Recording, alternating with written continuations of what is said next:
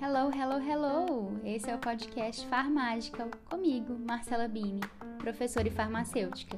E no episódio de hoje nós vamos tentar entender por que você não é especial para a maioria das análises científicas.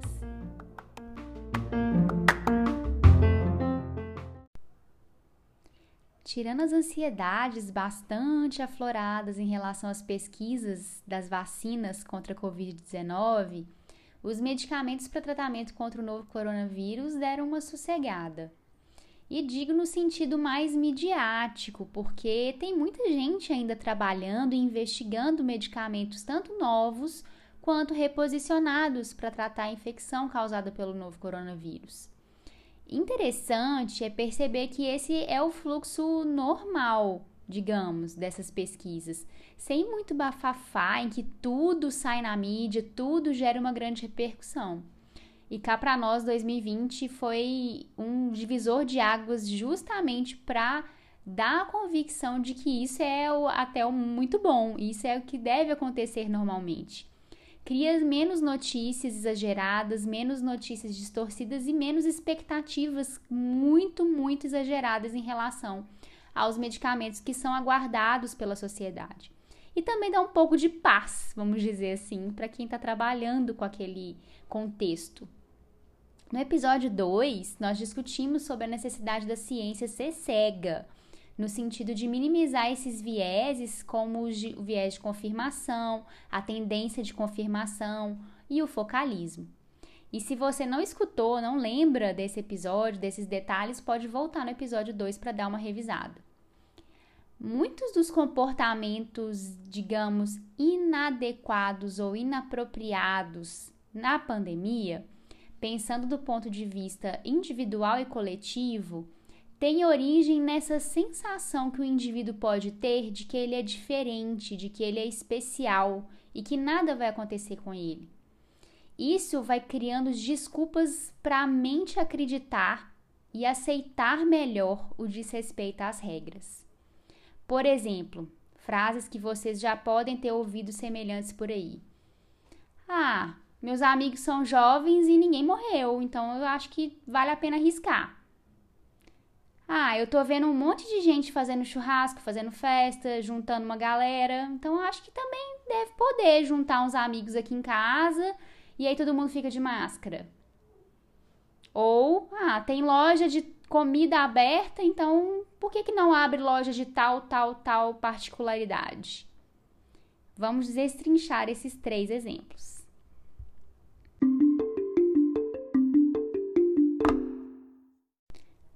Exemplo 1, de que os amigos são jovens e que ninguém morreu, não tinha nenhum caso de conhecido que morreu, que isso seria uma justificativa para poder furar as regras de distanciamento. O que existe aqui é uma relativização do risco e uma normalização do medo. Enxergar dessa forma é bastante perigoso, porque pode criar um comportamento negligente, e a negligência é um erro grave em muitos aspectos. Quantos dos mais de 110 mil mortos hoje, meio de agosto de 2020, por Covid-19 no Brasil, são frutos da negligência própria do próprio indivíduo ou de terceiros? No segundo exemplo, é o viés de confirmação em ação. Ver os outros fazendo algo que, embora inapropriado, é algo que você também internamente quer fazer, acaba te encorajando a ir em frente, a executar e desrespeitar as normas, as regras e as recomendações.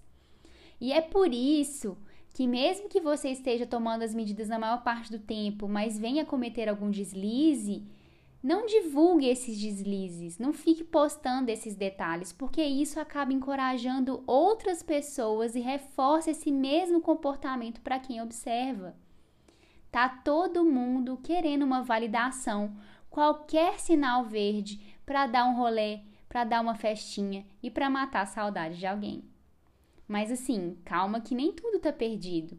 Felizmente, para esse exemplo, o inverso também é verdadeiro educar pelo próprio exemplo. A ideia é que se as medidas são seguidas e você vê isso também sendo seguida pelas pessoas que você observa, que você se é, utiliza como modelo, que você se espelha, isso também nos provoca e incentiva a fazer o correto também. Por isso é tão sério saber com quem que você interage e segue nas redes sociais. E por fim, no terceiro exemplo, é sobre um erro não justificar o outro. Nesse raciocínio, nunca vai ter nenhum estabelecimento, nunca vai ter nenhum local que vai ficar fechado. Vira uma cascata. Praça de alimentação do shopping abriu, por que, que não abre a loja? A loja do shopping abriu, por que, que não abre toda de rua? Se a loja de rua abriu, por que, que não volta à escola? E aí vira um fio sem fim. Eu volto na lógica. O raciocínio aí está invertido. Não é porque um local está em funcionamento que necessariamente já vai autorizar um outro um pouco menos essencial. E quanto mais força antes da hora, mais todos nós pagamos o preço por isso.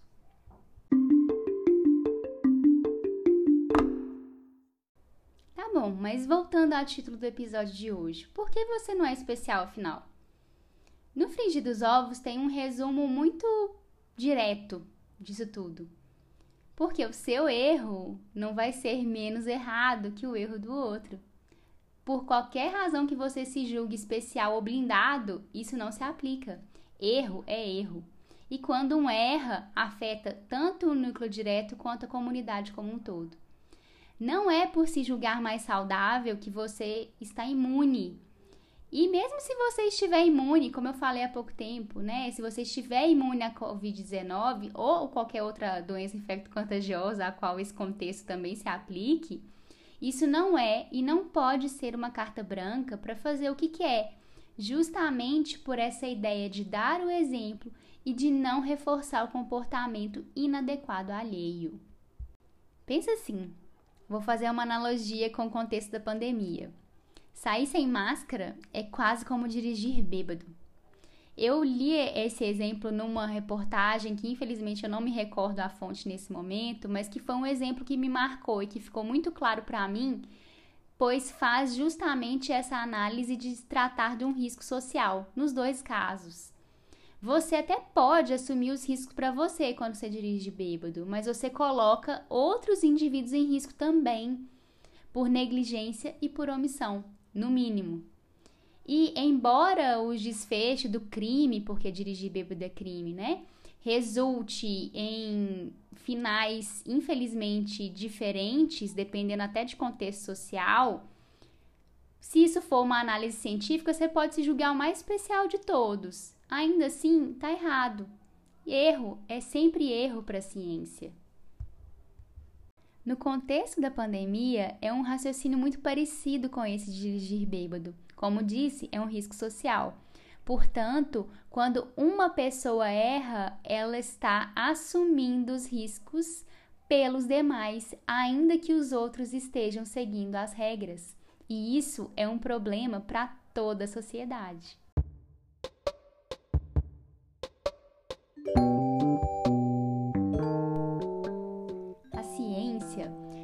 Ferramenta estatística para blindar, pelo menos em parte, os vieses, os vícios e os erros. E para incluir você em um estudo ou numa análise científica, em princípio, ninguém pode saber quem você é. A gente chama isso de estudo cego e é importante que isso ocorra dessa forma para garantir a confiabilidade maior nos dados que são gerados naquela pesquisa. É preciso lembrar também que em ciência o erro ele é e deve ser um dado objetivo e mensurável. Portanto, sim, no final das contas, para avaliar um contexto, para se estudar um contexto, você vai ser apenas um número, um dado. E o quão reflexivo isso pode ser?